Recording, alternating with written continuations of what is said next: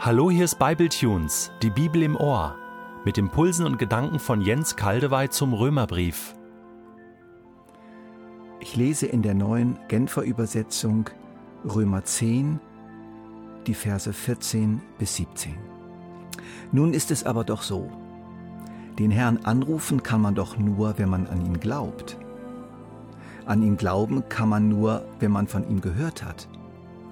Und von ihm hören kann man nur, wenn jemand da ist, der die Botschaft von ihm verkündet. Und die Botschaft kann nur verkündet werden, wenn jemand den Auftrag dazu bekommen hat.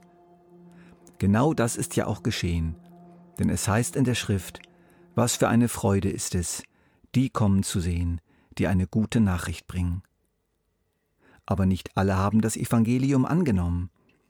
Schon Jesaja sagt, Herr, wer hat unserer Botschaft geglaubt? Wie wir gesehen haben, setzt der Glaube das Hören der Botschaft von Christus voraus. Im Abschnitt vorher verglich Paulus die Gerechtigkeit durch das Gesetz mit der Gerechtigkeit durch den Glauben.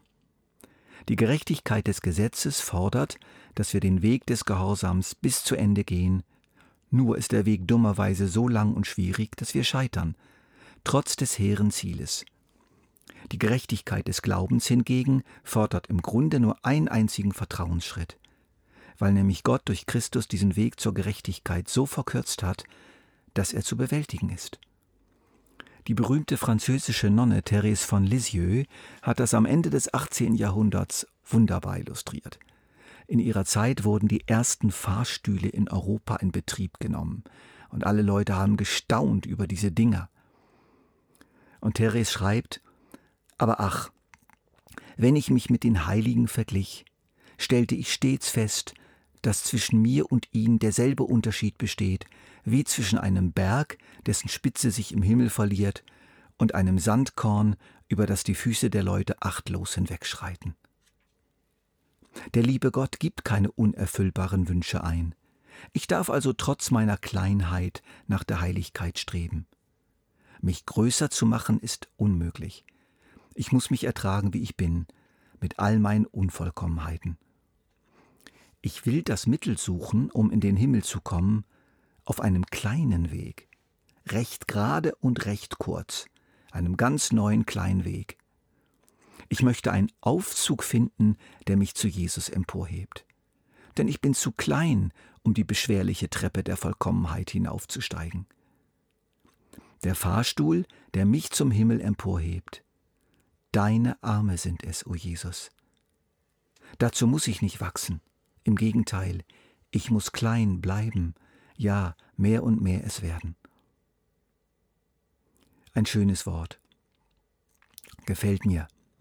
Paulus bleibt weiter in der Auseinandersetzung mit den Juden in Rom und ihrer großen und schweren Fragestellung, wie kann es denn sein, dass dieses auserwählte Volk Gottes mit seiner reichen Geschichte und seiner hohen Berufung und seinen großartigen Verheißungen irgendwie jetzt hinten ansteht. Wie kann es sein, dass es von Nichtjuden überflügelt wird, in den Schatten gestellt, oder diese ihnen mindestens gleichgestellt werden? Douglas Moe, der nach meiner Ansicht den besten modernen Römerbriefkommentar geschrieben hat, den es zurzeit gibt, überschreibt diesen Abschnitt Israels Accountability. Israels Verantwortlichkeit. Volltreffer. Israel ist verantwortlich. Wir erinnern uns an die Aussagen von Paulus in Kapitel 9 über die Vorherbestimmung, über die Gnadenwahl. Alles beginnt mit der freien Entscheidung Gottes und er erbarmt sich, wem er sich erbarmen will und verhärtet den, den er verhärten will. Ich hatte dazu in einem Exkurs dafür plädiert, dass man diese Aussage nicht ausspielen darf gegen die andere Aussage, dass Israel wegen seines Unglaubens von Gott verstoßen wurde. Und genau hier knüpft Paulus an und vertieft das.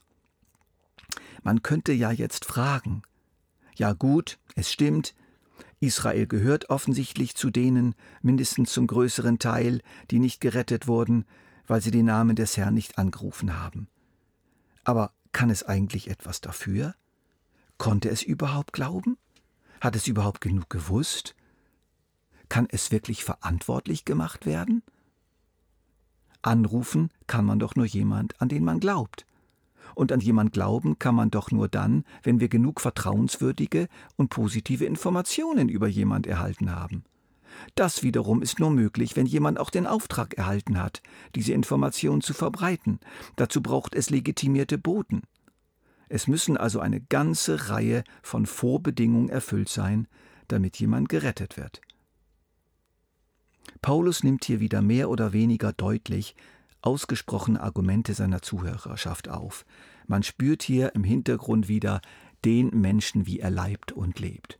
Wie er versucht, sich herauszufinden und herauszureden, dass er für seinen Unglauben und seinen Widerstand doch gar nichts kann. Er war einfach nicht genug und nicht glaubwürdig informiert.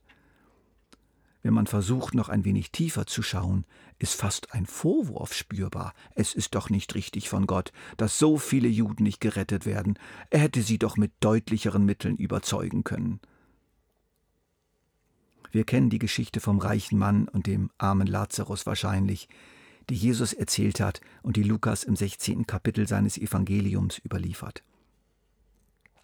Der reiche Mann hatte sich nie um die Armen gekümmert hatte den geschundenen und bitteren notleidenden Lazarus an der Schwelle seines Hauses immer übersehen. Nun wacht er nach seinem Tod in großen Qualen auf und sieht Lazarus im Schoß Abrahams. Dann entfaltet sich ein Gespräch mit Abraham, das ganz viel mit unserem Abschnitt hier zu tun hat. Vater, schick Lazarus doch bitte zur Familie meines Vaters. Ich habe nämlich noch fünf Brüder. Er soll sie warnen, damit sie nicht auch an diesen Ort der Qual kommen? Abraham entgegnete, Sie haben Mose und die Propheten. Auf die sollen sie hören. Nein, Vater Abraham, es müsste einer von den Toten zu ihnen kommen, dann würden sie umkehren. Wenn sie nicht auf Mose und die Propheten hören, werden sie sich auch nicht überzeugen lassen, wenn einer von den Toten aufersteht. Zack. Der ehemals reiche und nun so schrecklich verlorene Mann hatte immer noch nichts verstanden. Im Grunde sagt er doch hier, ja, wenn mir wirklich die Wahrheit verkündigt worden wäre, wäre ich doch umgekehrt. Wenn es genügend deutlich und klar und überzeugend dahergekommen wäre. Und nun, Abraham, sorgt doch gefälligst dafür, dass meine Brüder es so präsentiert bekommen, dass sie zu Gott umkehren. Die Antwort von Abraham ließ an Deutlichkeit nichts zu wünschen übrig. Moses und die Propheten haben deutlich genug geredet. Das hätte zum wirklichen Glauben völlig gereicht. Ich erinnere auch an die, diesen schrecklichen Ausspruch unzähliger Deutscher nach dem Zusammenbruch des Dritten Reichs. Wir haben nichts gewusst. Sie haben sich dem Wissen verweigert, mindestens viele. Sie hätten wissen können, aber haben sich dagegen gesperrt, mehr zu wissen. Es gibt ein schuldhaftes Nichtwissen. Paulus sagt, was für eine Freude ist es, die kommen zu sehen, die eine gute Nachricht bringen. Bei dem Zitieren dieses Verses aus Jesaja 52, Vers 7 denkt Paulus an die apostolischen Boten seiner Zeit, inklusive er selbst, die überall im römischen Reich in den 25 Jahren seit der Kreuzigung und Auferstehung Christi die gute Nachricht von Jesus verkündigt hatten. Die Botschaft ist klar verkündet worden. Und diese Boten waren klar gesandt und klar beauftragt vom Auferstandenen selbst. Alle Vorbedingungen zum Glauben waren tatsächlich erfüllt worden.